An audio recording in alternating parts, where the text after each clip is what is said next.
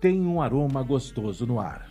Está começando Pitadas e Palpites, um programa que fala de hábitos, culturas e relações sociais que acontecem em torno da culinária e da cozinha, literalmente o canto mais gostoso da casa.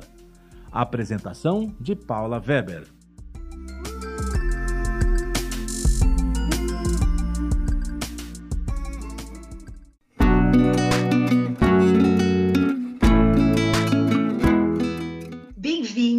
Mais um Pitadas e Palpites. Hoje a conversa vai assim longe. É, eu vou falar sobre cerveja com o Ronaldo Rossi. Ronaldo, bem-vindo. Deixa eu apresentar ele. E aí ele vai assim, tem tanta história gostosa. A gente já teve um papo antes e foi assim delicioso. Então assim, agora a gente vai gravar. Ele está na loja, como vocês podem ver o cenário deslumbrante de tantos rótulos que ele tem. Então assim, o Ronaldo é chefe por profissão, nutrição, é, chefe por profissão, nutricionista por formação e professor por vocação. Então ele tem muito o que contar e tem toda a história de como ele começou nessa vida de chefe. É, como é a história da loja. Então, vamos, Pode começar, Ronaldo, porque com você a coisa não tem chabu.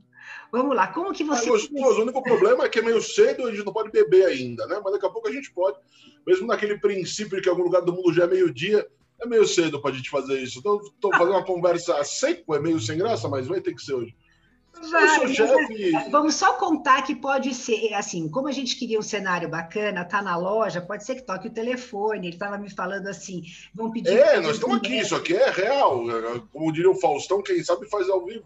Mais ou menos aquilo, tá valendo aqui o negócio. É, eu sou chefe há 25 anos, é, de uma época em que não existiam faculdades de gastronomia. É. Eu comecei sendo, eu sempre conto história do, do jeito engraçado, eu comecei sendo explorado, né, porque era muito legal alguém de 14, 15 anos cozinhar tão bem já. E aí os parentes falavam assim: ah, vem aqui e tal, a gente faz alguma coisa, seus pais vêm à noite, a gente toma uma cervejinha, fica junto. E foi. Depois a galera começou a me encomendar: ah, lembra aquela torta que você fez? Assim, ah, faz uma aí que eu pago, tal, não sei o quê. E depois começaram a me pedir festa. A partir da montagem de festa, vieram outros convites. Eu nunca planejei isso, eu era produtor artístico. Eu viajava com banda, fazia show, meu rolê era, era totalmente outro. E aí eu sempre achei que quem ia ficar parado é poste, né? Então eu nunca permiti ficar parado. Então, em época de dificuldade, eu não tinha trabalho nem como produtor, nem como, sei lá, cozinheiro, né? Eu ia fazer segurança. Então, o rolê é esse, tem que trabalhar, tem que seguir o teu. Não adianta achar que, que as coisas vêm fáceis, porque de fato elas não vêm.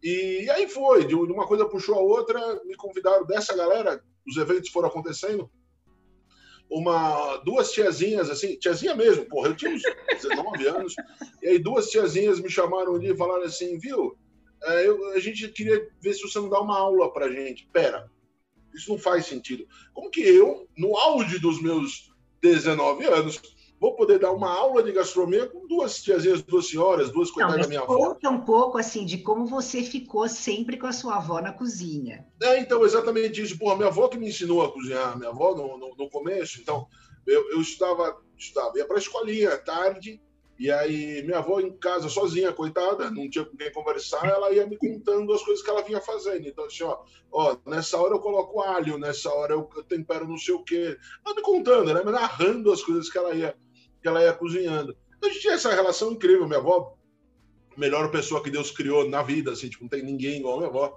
Não tinha, felizmente, está com ele agora.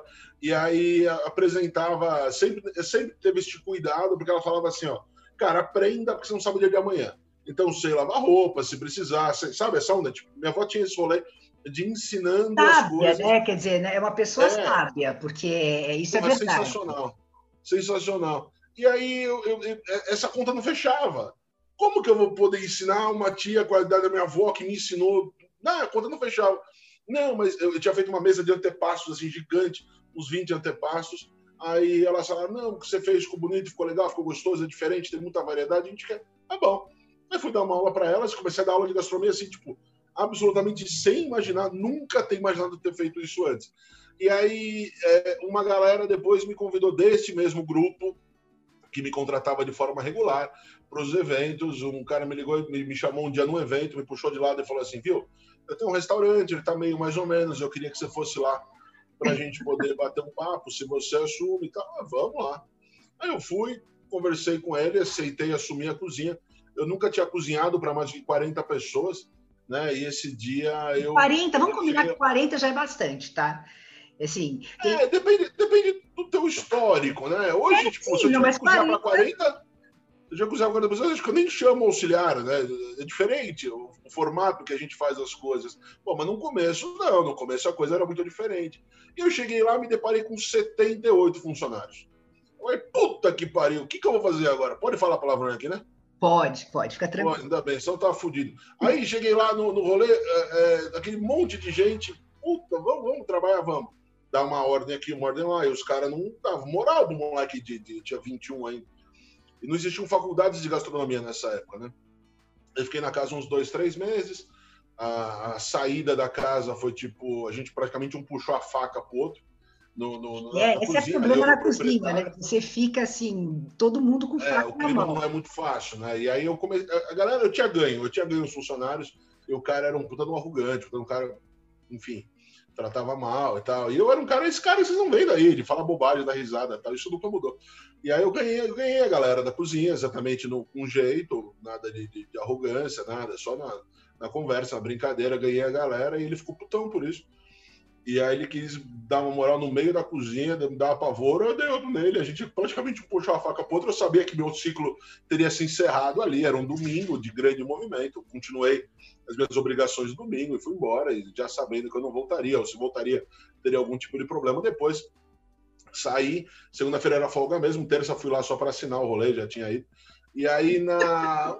um mês e pouco depois, dois meses depois, tocou meu telefone e falou assim, viu? Nós somos aqui e tal, de uma empresa de consultoria gastronômica, e eu acompanhei a evolução da casa antes de você chegar, seu, na sua permanência, e a queda da casa depois da sua saída, e deu para ver que você que foi a diferença.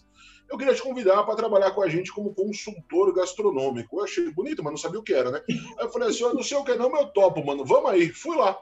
Aceitei, aceitei o trampo de consultor, achei, achei pomposo, né? Alguém de 21, 22 anos ser consultor em qualquer coisa. É um título, assim.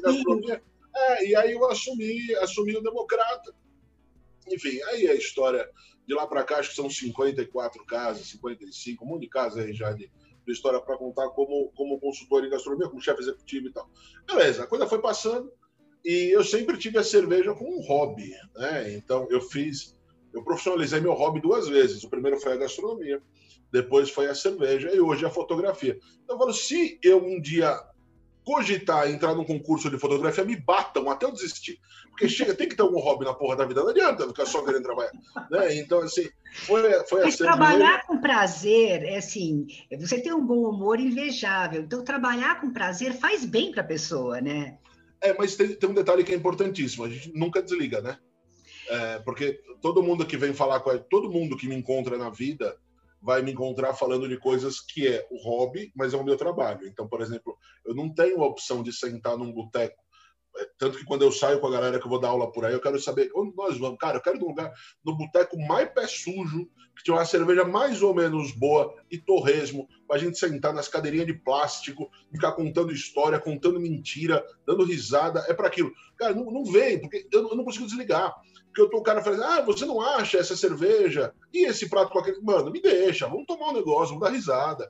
Né? Então, esse é o único problema não, de trabalhar. Essa coisa realmente da cerveja, assim, é, ela virou uma coisa muito elitista, né? Assim, conhecer de cerveja, é, eu tinha comentado com você, porque o vinho, as pessoas têm uma noção, tem os enochatos, mas a pessoa tem um pouco mais de noção. Cerveja é um, as pessoas são elitistas, eu acho assim. Ou você não conhece de cerveja, você só toma uma pilsen e aí começa assim, você não entende de, eles são herméticos, né? Assim, querem dificultar é. o negócio. Eu, lembro, eu, eu, sempre conto história é, quando eu comecei a dar aula de gastronomia, depois na faculdade de gastronomia, a gente não tinha é, não, não tinha cerveja boa, né? Não tinha nada, tinha duas latinhas todas iguais ali e tal. E eu usei o vinho muito, eu gosto muito de vinho. É, prefiro cerveja, evidentemente, mas eu gosto muito de vinho. E a gente tem uma questão importante falando de vinho, falando de cerveja, é que as possibilidades de aromas e sabores são muito maiores com a cerveja. Né? Então, a facilidade de poder envolver os elementos da cerveja numa urbanização são muito maiores do que os elementos do vinho.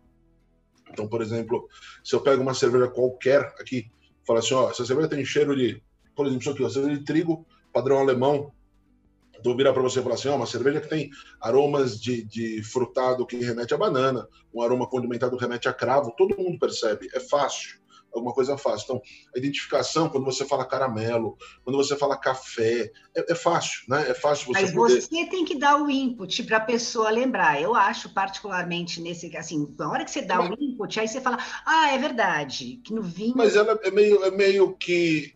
É, eu acho que, ok, de repente as cegas, eu quando faço uma análise profissional, a galera ouve de lado e fala assim, ó, oh, é tal coisa, tem cheiro de, sei lá, de manga. Nossa, agora que você falou é verdade. É mais ou menos isso. Então, mas tem, tem um detalhe é natural. Assim, para quem está do outro lado, não é tão natural. Assim, então, mas é... se você estiver procurando, se você estiver procurando alguma coisa que você não sabe o que é, se você achar, você não vai saber que achou. Né? Isso é muito importante. Então, saber o que procurar saber, é, faz toda a diferença. Né? Então, é muito mais fácil, essa identificação acontece com muito mais facilidade do que, do que acontece no vinho. Porque, assim, algumas notas, e eu acho curioso isso, o cara fala assim, notas de baunilha, porra, olha, olha que eu vivo de análise sensorial, hein? Eu vivo disso há 20 e tantos anos. E o cara fala assim, maluco, você tem uma criatividade para achar essas coisas, não? Você tem uns negócios aí que você tem, tem você tem, olha, seu coração é bom para achar esses negócios onde não. Mas enfim, é só isso. Só essa questão de você poder achar uns negócios, realmente poder identificar os aromas, os sabores e por aí vai. Uma das coisas que, que é legal, a diferença da história que você falou de ser médico, é, tem bastante disso. Se esse cabelo, esse pega rapaz, olha, só voltava eu depois de velho ficar com pega rapaz, então meu cabelo não baixa. O, uma, uma história que é muito legal quando você fala a respeito de é, é, desse, dessa questão que hermética, assim, sabe aquele papo de que médico, treinador de futebol, biruta, todo mundo tem um pouco louco, sabe? A cerveja é alguma coisa tão de dia a dia que todo mundo se acha meio cervejeiro. Né? Então, assim, é alguma coisa que faz tão parte da realidade, por exemplo, sei que seja uma família que ninguém bebe, mas em qualquer situação, vai juntar duas, três pessoas com uma feijoada, vai juntar aquela meia dúzia para aquela macarronada de domingo, pô, vai abrir uma cervejinha qualquer. É uma coisa que faz parte do dia a dia da gente, né? Num clima quente, no calorão, aquele, aquela história do happy hour. Pô, happy hour é um negócio que tem mais a ver com cerveja no universo. Agora, mesmo já vocês que você vinho, falou em clima quente... mesmo vocês do vinho, ninguém nunca virou para você do vinho, ó, seis horas, vamos tomar aquele vinhozinho? Nunca! Seis, seis horas, vamos tomar aquele chopinho, aquela cerveja? Aí sim, sorriso no rosto. Né? É, rolê é esse. Então, é alguma coisa muito dentro da realidade do brasileiro. Então, todo mundo acha que sabe. Então, alguém que não sabe, você fala assim, como assim você não conhece essa realidade? Tem muito isso de fato, tem. Então, tem muita gente a gente aprendeu muito com o vinho, a cerveja, né? Você já aprendeu muito com a história do vinho. Então, o vinho tem muito mais história nesse sentido de gastronomia, tem muito mais glamour envolvido. Então, a questão, desde o desenho das taças até essa questão do, do, do marketing, falando de mercadologia.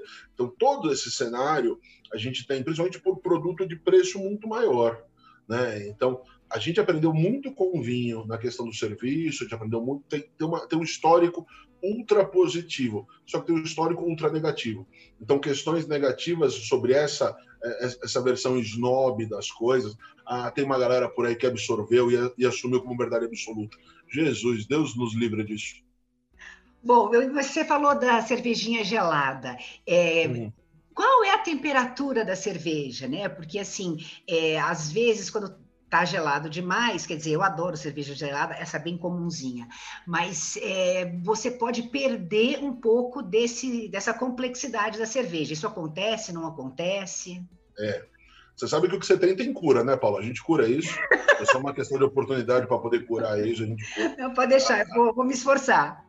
É, a regra, a regra é mais ou menos assim. O, a temperatura de serviço tem relação direta com o teor alcoólico da cerveja. Então, as cervejas mais leves, por exemplo, uma Pilsner, 4,5%, 5% de álcool. É uma cerveja que vai servir perto dos 3 graus. Uma cerveja com a Barley Wine, por exemplo, uma cerveja que vai trazer 11% de álcool, a gente vai servir perto de 10. Né? Então, vai trazer um princípio de perder aquele, aquela questão do que vocês fazem com vinho tinto, né? Perde a, a, o calor externo, deixa um pouco ali para dar uma refrigerada e é o suficiente e sucesso. Então, essa relação tem, é direta a questão da, da, da cerveja ser leve, então, nesse caso, o teor alcoólico a temperatura de serviço.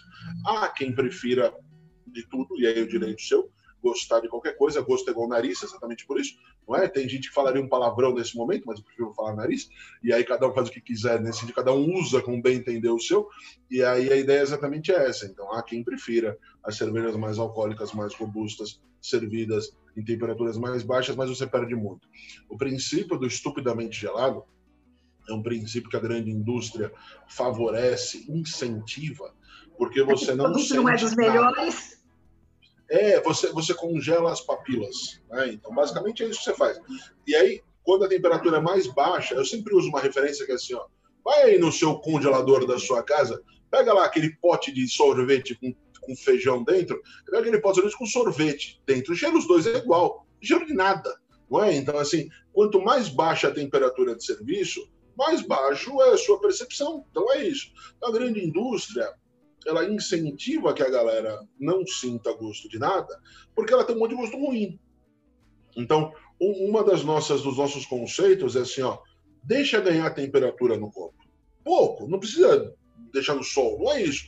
Mas você serve, deixa e percebe que a cerveja vai evoluindo. Então, é claro que isso não vale para uma Pilsner, não vale para cervejinha de 4, 5, não, não é a ideia. Mas, por exemplo, essas cervejas que são mais robustas, mais alcoólicas, cerveja padrão belga, por exemplo, elas evoluem incrivelmente a questão dos aromas e sabores conforme ganham temperatura. E para a gente é sensacional poder fazer isso. Então, o sujeito que está chegando hoje, é muito comum ainda, ainda. A cervejoteca tem 10 anos, tá? a gente está indo para 10 anos. A cervejoteca é a loja mais, anti, mais tradicional, mais antiga, exclusivamente de cerveja que a gente tem em São Paulo. E até hoje você chega alguém assim que pega uma cerveja, serve um pouco no copo e pega, pega o restante da garrafa, da lata, enfim, e mantém na, na geladeira enquanto tá. Não faz sentido, né? Então, isso para mim, pelo menos, não faz nenhum sentido, mas há quem goste, de novo. Gosto é igual nariz. Bom, a gente vai dar uma paradinha e já volta, continuando assim com a história da cervejoteca e tudo que aconteceu aí. A gente já volta.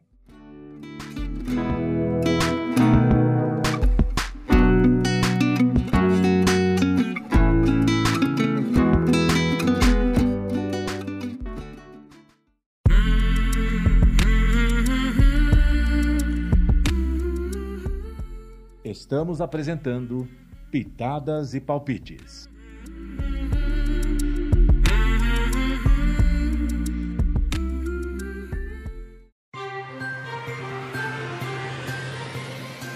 Acerte o calendário. Dia 5 de fevereiro, o programa Conexão Internacional está de volta na Rádio Mega Brasil Online.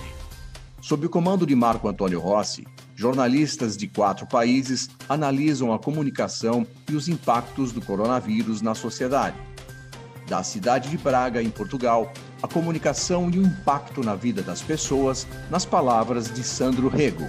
Então é confuso, realmente. É, a gente fez perguntando se hoje a gente pode sair da cidade ou não pode. Até que horas a gente pode ir para a rua? Até que horas tem, que ir no mercado? O mercado vai fechar que horas? Às, a uma ou às três? Em Londres, Maria Luísa Abbott é implacável nas críticas ao negacionismo eu, eu lamento, não é, que o Brasil tenha esse presidente que diga essas coisas, porque se fosse um governo com algum compromisso com a população, que cumprisse suas obrigações básicas, estaria preocupado em dizer para as pessoas. De Toronto, no Canadá, Rosana Dias analisa o erro na avaliação das consequências. É, é um desafio para os institutos de pesquisa, porque estão errando feio, o Ibope parece que até pediu desculpa e tal. Difícil. Diretamente de Lisboa, José Gabriel Andrade revela o medo que assombra as pessoas diante de uma ameaça invisível. Dentro do Instituto de Saúde, é, chorou, e chorou muito quando fez a apresentação, assim como Angela Merkel também fez, é, chorou, a ministra chorou muito e que aqui comoveu uma boa parte da sociedade portuguesa, e outra parte da sociedade portuguesa não admitiu. Em Buenos Aires, Santiago Farrell segue de perto as autoridades e as estratégias de combate à pandemia. Mas o que tem virado uma autêntica novela aqui é o negócio das vacinas. Conexão Internacional é jornalismo factual, é jornalismo de opinião. Acompanhe Conexão Internacional todas as sextas-feiras, às 15 horas, com reapresentações aos sábados e domingos, às 10 da manhã, aqui na sua Rádio Mega Brasil Online um canal a serviço da comunicação. Eu nasci em 1956 e sempre gostei de jogar bola. E um dia até consegui jogar profissionalmente. Mas lá pelos 20 e tantos anos conheci minha mulher e resolvi trocar de profissão. Nos casamos, tivemos três filhos e um dia sofri um acidente, e fui, fui para o hospital. hospital. Fui operada e eu saí de lá me sentindo bem melhor. Eu voltei para casa, meus filhos estavam me esperando com o maior sorriso do mundo. Senti que a partir daquele momento, tudo ia melhorar. Deixe a vida continuar. Doe órgãos. Uma campanha da Santa Casa de Misericórdia de São Paulo. santacasasp.org.br.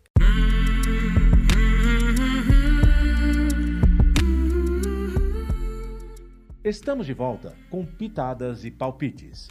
A apresentação de Paula Weber.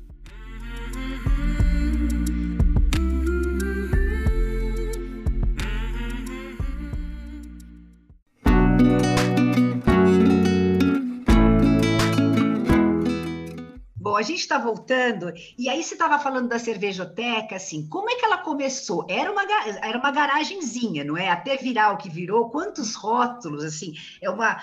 é, 8.400 rótulos já passaram por aí, é muita coisa. É, é bastante coisa. Eu recebo 60 novidades mais ou menos por mês, assim. Tudo que chega no mercado passa por aqui. Raros são os casos de alguma coisa que eu não compro. Isso acontece, claro. Mas, Mas quando você forma geral, começou, a gente tinha poucos rótulos no país, foi isso? quando eu montei a loja, eu montei a loja em 2010, 2011, né? Então, em 2010, eu passei o ano viajando em busca de cervejas, assim, já dava aula, já fazia nada perto do que eu faço hoje, entende? Mas eu já fazia meus eventos, apresentava, então passei 2010 viajando atrás de cerveja no Brasil, foi um ano bem legal. Vale lembrar que foi um ano realmente muito legal. E aí, quando eu montei a, a primeira lojinha, eu montei com todos os rótulos disponíveis no mercado brasileiro, todos que eram engarrafados ou enlatados, e eu tinha 223 rótulos. Hoje eu tinha tudo o que existia, então exceto os populares, isso não. Mas eu tinha todos, tudo que tinha no mercado eu tinha por aqui. E aí a linha da, que hoje são de grandes cervejarias, na época já era. A Baden-Baden já era, a Eisenman já era também, hoje do, do, do grupo da Heineken, né? Na época do grupo da, da, da Skin. Então essas eu também trouxe, porque elas eram cervejas boas, enfim. E eram no padrão artesanal. E aí elas estavam por aqui. Um rolê desse, fiquei nessa primeira lojinha, que era um corredor, né? De fato era uma garagem, era um corredor. E dentro de um padrão desses de, de, de, garagem, eu chegava lá e a hora que eu entrava na casa, a densidade demográfica aumentava. Né? Então eu entrava na casa, densidade, só eu lá dentro, a densidade demográfica era quase o auge do que podia caber. E nessa brincadeira eu tinha. Eu, saí dessa casa com 440 rótulos, alguma coisa bem perto disso. Eu lembro que eu fiz uma foto, uns vídeos, eu falei assim: ó, vou fotografar isso aqui e registrar, porque um dia dirão que isso não é possível. Não seria possível colocar tanto rótulo né, em tão pouco espaço. Tinha tanta coisa, tanta loucura, que virou a caixoteca. Né? Os os amigos, os- a galera da esculhambação chegava para zoar. Ah, vamos lá na caixoteca, na gordoteca. Porra, virou tudo, menos cervejoteca. E aí foi, fiquei um tempo conforme não deu e não dava mesmo para a gente continuar. Eu falo que essa era a época romântica da cerveja no Brasil, era muito gostoso. Né, de fato, a galera, você sabia por nome quem consumia o quê, uma pessoa gostava. Aqui eu ainda Um isso. mercado que foi crescendo aos poucos também, né? Assim, as pessoas. é, Ele teve um boom muito grande de uma hora para outra, né? Teve um boom, assim. E aí eh, foi bem onde a gente perdeu a mão de, tudo, né? De tudo. Então a gente tem dessa história de conhecer o gosto das pessoas, eu ainda faço isso. O legal daqui, eu tô aqui no dia a dia, eu acabo ficando agora ainda mais esse ano que eu não viajei praticamente. E aí conheço o gosto de cada um. A hora que eu recebo determinada cerveja, eu pego, já monto as caixinhas, deixo esperando. Quando o sujeito entra, falo, ó, é sua, leva. Vai levar 10, 15 dias para chegar, tá guardada para você, tá com o seu nome na caixinha. Ah, é- aí é uma, gostar. é uma fidelização inacreditável, né? Quer dizer, a pessoa Ah, mas- é especial. Mas é tão gostoso. É, é, cara, a gente volta para aquele primeiro assunto, né? É tão gostoso poder trabalhar com o que a gente, que a gente curte, né? Com o que é prazeroso. Então, conhecer o gosto da galera, entender o que cada um curte. Até porque o, o que é mais legal aqui é assim, você chegou aqui pela primeira vez, você não sabe nada de cerveja. É muito comum, tá? Eu. É, não, mas é, é ultra comum, ultra. Então a galera vê essa variedade absurda, esse volume todo de rótulo e tal. É muito comum quando o pessoa entra e fala assim, ó, o que você me indica? Aí eu falo, o que, que você gosta? A pessoa também não sabe o que ela gosta, né? Aí eu pergunto assim, mas o que, que você gosta de... Me fala, claro, escura, doce ou amarga, ácida, mais alcoólica, mais leve, me dá um norte, eu vou te, Né? É, quando eu dava aula na faculdade de gastronomia, eu tinha um histórico dos alunos, porque eu fazia, pela, pela toda a questão da consultoria, eu treinava o salão também, sempre treinei brigada de salão. E aí eu, eu sempre sugeri para os meus garçons, toda todo mundo falava assim, ó, nunca ofereça nada, a não ser que a casa precise vender exatamente aquilo, mas escreva o que é. Então, quando o sujeito chega num, numa casa, pega aquele cardápio gigantesco, evidentemente com menos opções do que isso ainda, vira e fala assim, vira pro garçom e fala, o que você me oferece? O que você me indica? Aí o garçom fala, ah, eu gosto de carne. Pô, você não tá afim de comer carne, você quer comer um macarrão, não é? Então você já não vai gostar do rolê, você pode até aceitar, porque você não quer pensar e tal. É mais ou menos isso. Então, a pessoa até sabe o que ela quer. Você fala assim, o que, que você prefere? Carne, massa, frango, peixe? Agora fala, ah, eu quero uma massa. Ó, já encolheu. Você gosta de molho mais pesado, você gosta de queijo. Então, você sabe o que você quer, só não quer pensar. É mais ou menos aqui. Então, jeito, ah, eu gosto de mais leve, mais doce, mais escura. Então, campeão, tem isso aqui, ó, vai nela. Vai gostar, vai gostar. Né? Então, a, a gente consegue entregar aquilo que a pessoa quer. E eu tenho sempre o cuidado, para quem quiser ouvir, evidentemente, o cuidado de pegar e falar assim: olha, repara essa cerveja.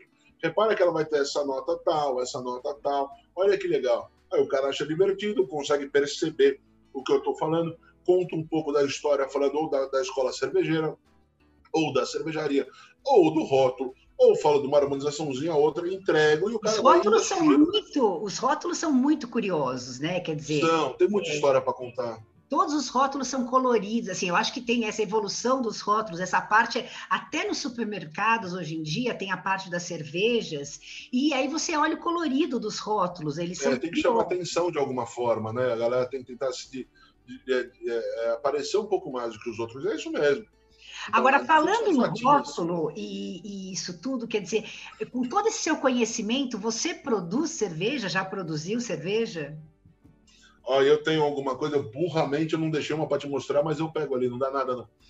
Eu tenho algumas linhas, eu tenho uma das linhas mais premiadas do Brasil em 2019 é minha, que é a linha da Nikita, que é uma Imperial Stout feita com cacau, baunilha e lactose. Então, uma linha que eu fiz com o Antwerp, a gente tem um monte de prêmio. Vou, vou, vou, vamos esnobar um pouquinho. É o único caso, é o único caso da história de uma cerveja bicampeã mundial do Mundial do ABR. Único caso da história. Essa é uma das minhas cervejas. É minha, minha filha mais premiada, não é a mais querida, porque pai não pode ter, ter né, preferência por filho, mas é certamente a minha filha mais, mais premiada. E agora, recentemente, nós estamos aqui metade de começo de fevereiro, lançada aí há, há, há poucos dias, eu lancei uma cerveja, uma Imperial Porter com pão de mel. Então, uma cerveja que eu fiz aí há seis anos atrás, eu acho mais ou menos. Eu tinha feito a primeira vez essa cerveja e o desenho dela é que eu, eu, eu peguei a minha receita base de pão de mel. Olha que legal. Receita base do pão de mel, do doce, aquele doce sensacional. A partir desse doce, eu peguei os sabores, os aromas que tinha, fiz uma descrição fez uma cerveja baseada nesses sabores. Eu lancei agora. Eu lancei ela semana passada. É delícia. Ela é incrível. Tá incrível. Não é porque é minha, não, mas tá incrível. É uma cerveja que, inclusive, tem, tem a, a ideia de você poder guardar. Então, é uma que todo mundo que vem aqui eu falo: toma uma, gostou. Claro, tem gente que não gosta, evidentemente, tem direito. Mas gostou, pega uma e guarda para daqui seis meses, para daqui um ano. É uma cerveja que ela, ela tende a ser a, tornar-se um pouco mais aveludada ainda. Ela já é cremosa, Nossa. já tem. Sensacional. Uhum. Mas diferente do vinho, eles é um puta erro que a galera comete. Ah, vou guardar uma puta bosta. Não faça isso. Cerveja, algumas cervejas são boas, algumas cervejas justificam isso. Na grande maioria, na esmagadora maioria, você só perde qualidade conforme você deixa a cerveja ficar velha. Isso é uma grande bobagem que a galera faz ainda nessa história de poder fazer como o pessoal do vinho fez. Não, não faça isso com é uma puta bobagem. E essa cerveja, tem algumas cervejas que vêm com rolha, não tem? Tem. E por que, tem. que tem isso? Eu tenho um monte de pergunta. A gente pode ficar até amanhã conversando, que pergunta não vai faltar aqui. Né? É, não vai. Não é por causa da rolha, é por causa do arame, nesse caso, né? Então, assim, é o mesmo princípio. Por exemplo, a galera chega aqui e fala assim: nossa, uma garrafa igual de champanhe. Não, champanhe usa garrafa de cerveja, é diferente. Teoricamente, é claro, vamos fazer o negócio ficar, ficar correto, a informação ficar correta. Porque o vinho nunca precisou segurar pressão tranquilo. A cerveja sempre precisou. Então, quando descobriu-se a história do, do Dom Perignon, quando descobriu-se a carbonatação sobre, sobre o vinho, precisava de alguma coisa que pudesse reter a rolha segurar a rolha. E a cerveja fazia, ou com barbante, alguma de coisa absurda. Então, o princípio é esse. A rolha, em si, é lorota, né, pra gente, é lorota. Então, é respirar, isso é, não vale nada. Mas o arame é porque essa, a maior parte dessas cervejas, ela não é pasteurizada a maior parte dessas cervejas, ela é refermentada na garrafa. E algumas delas chegam a ter um prazo de validade de 25 anos. Nossa! É, há, um estilo, um estilo belga com seus subestilos chamado de lambic, né, que são cervejas que acontecem com fermentação espontânea. Então, diferente de todas as outras, hoje é possível fazer sem esse princípio, a gente consegue fazer aqui na esquina, se quiser. Você compra a levedura, compra um meio simbiótico com as bactérias de sucesso, mas originalmente os belgas fazem, eles bombeiam a cerveja para a parte de cima das, das, das, cervejarias e deixam que a natureza faça a sua parte. E é uma nojeira, teia de aranha, é uma puta nojeira. Mas é, é o mais parecido com o que a cerveja era na história, no, no início Sim, é, eu ia te perguntar isso, assim, se tem alguma referência né, de, do, do, sabor, que o vinho, você tem vinhos de... Não, é isso, mas é que assim, quando a galera fala, vamos imaginar, por exemplo, ah, porque os, os, eh, os egípcios davam a cerveja como, como parte do pagamento, é verdade? Mas nunca parece com o que a gente tem de cerveja hoje, não tem nada a ver. É uma cerveja de 1,5% de álcool, 2 e tal. Tem, tem um vídeo sensacional, se vocês quiserem aproveitar, perder é. 40 minutos da vida para ganhar cultura, chama How the Beer Saved the World, como a cerveja salvou o mundo. É um vídeo tem no YouTube, é um vídeo do Discovery traduzido, legendado, como vocês quiserem ver. É. é um vídeo sensacional que ele conta boa parte disso. A cerveja, ela teve uma relação direta na nossa sociedade, mas quase qualquer outra coisa. Então, foi a partir da cerveja que o homem deixou de ser nômade e passou a ser sedentário. Porque ele precisava de um produto para gerar um outro produto. Precisava da agricultura. Desenvolver agricultura. A partir do momento da agricultura, desenvolveu irrigação, todo um trabalho voltado para maré, para chuva, estação do ano, todo esse desenho foi a partir do plantio da, da, da cevada, do trigo, enfim, da, de uma forma geral, não só da cevada. A galera, coisas, por exemplo, como contabilidade, como comércio, não existia comércio, não tinha o que comerciar, é, comercializar, e foi a partir da cerveja que isso aconteceu. A história é sensacional. E aí o Código de Hammurabi, aquele do, do, olho por olho, dente por dente, tem umas 50 citações falando de cerveja. E uma delas é sensacional. Ela falava assim, o sujeito que adulterasse a sua cerveja teria como penalidade ser afogado na própria. Olha que beleza. Devia ser assim até hoje em dia. Devia ser assim, devia ser legal se o negócio funcionasse hoje em dia. Fez uma cerveja merda, vai morrer com ela, seu desgraçado. Não é. A gente sabe, a coisa dá errado às vezes. A minha, a minha última, a penúltima deu errado. E acontece, a gente erra, mas é só para não perder a piada. Então, historicamente, a cerveja é muito importante na, na nossa sociedade. Na Idade Média, não existia nada parecido com higiene, né? Não se conhecia não, é o conceito de higiene, não se conhecia o conceito de microbiologia, não conhecia porra nenhuma. O que os caras faziam? Os a coisa mais natural que existisse, parecida com, uma, com um processo de, de, de purificação de água, era produzir cerveja. Porque o cara pegava a água do rio, contaminado, do lago, qualquer lugar que ele fosse pegar a água dele, ele fervia por uma hora. Então, para fazer ferver a cerveja. É. é, já purificava, naturalmente purificava. Beleza, deu certo deu certo. Então a cerveja ela entrava na ração das pessoas, e ração é o jeito que eles usavam, a palavra que era usada, então no consumo era um diário. Alimento, né? Era uma coisa assim, tem um, até um livro que fala dos pilares Inclusive as crianças. Que, que constrói a catedral e todo mundo tomava cerveja o tempo inteiro, que era o alimento. É, é mas de novo, aquela cervejinha um e meio, dois de álcool, não é isso que a gente tem 12, 15, não é isso, né? Então uma cervejinha aguadinha, ficava lá e tal. E as crianças também. Vai lembrar que as crianças também recebiam duas, uma caneca. Uma caneca por refeição. As crianças podiam tomar, que beleza, sucesso. Né? Mas é muito longa a história, nesse sentido do quanto as nossas relações, né? Mas o desenho maior, a última das respostas dessa, das grandes criações feitas para a humanidade a partir da cerveja, foi a geração de frio. Então, a máquina de frio, que hoje a gente chama de geladeira, a gente chama de freezer, que o mesmo sistema usado no ar-condicionado, ele foi desenvolvido para que você pudesse ter cervejas lagers, duas grandes famílias de fermentação, lager e ale. Tá? Então a lager fermenta a temperaturas mais baixas, para que você pudesse ter lager durante o ano inteiro, inclusive no verão. E aí foi a máquina de frio, foi o último grande desenvolvimento em prol da, da, da cerveja é cultura, né? O resumo da nossa conversa. Infelizmente, a nossa conversa já tem que acabar. Assim, com você dá para fazer horas, uma série inteira só de cerveja. Vamos mas... de novo, eu sou facinho. Vamos fazer outras. Agora, sim, eu queria que você deixasse o endereço, né? Assim, para quem está em São Paulo, o endereço da cervejoteca. Aqui é Rua Bartolomeu de Guzmão, número 40. Você pode olhar em qualquer rede social, na internet, cervejoteca. Então, no site.com.br, no, no, no, no, Instagram, se quiserem, vai, tudo chega para mim. É, eu tô aqui, eu mesmo, pessoalmente, pelo menos, ah, não vai passar tão rápido esse negócio de pandemia, vou ter que ficar mais um pouco aqui, não vai ter jeito, mas não vamos ficar por aqui ainda. Então, eu estarei pessoalmente Bom. podendo te oferecer as cervejas e, mais do que isso, poder te indicar exatamente para que você possa desenvolver o seu gosto. Então, entendendo que Pilsner é legal, é sensacional. E eu adoro, adoro, adoro. Não é que eu gosto pouco, gosto muito. Mas tem momento para tudo. Não, né? Então, se a sua intenção é, é poder envolver a gastronomia, e essa é uma grande riqueza do que a gente tem, então, cervejas com notas de caramelo, toffee, chocolate, cacau, café. Cervejas feitas com malte defumado. Cerveja que você abre e fala assim, nossa, tem cheiro de bacon, olha que beleza. Negócio legal, de fato, tem, né? Já valeu o dia, né? Saber que tem bacon e cerveja no mesmo rolê. Nossa, perfeito. Fechou com chave de couro. É, bem como é carne, bem como presente de Deus, é sensacional. Foi uma delícia, eu amei a nossa conversa e com certeza Bom. eu vou rápido aí, logo é, começar a me introduzir na cerveja. Muitíssimo Estarei obrigada. Aqui. Eu que agradeço. Tchau. Beijo do gordo.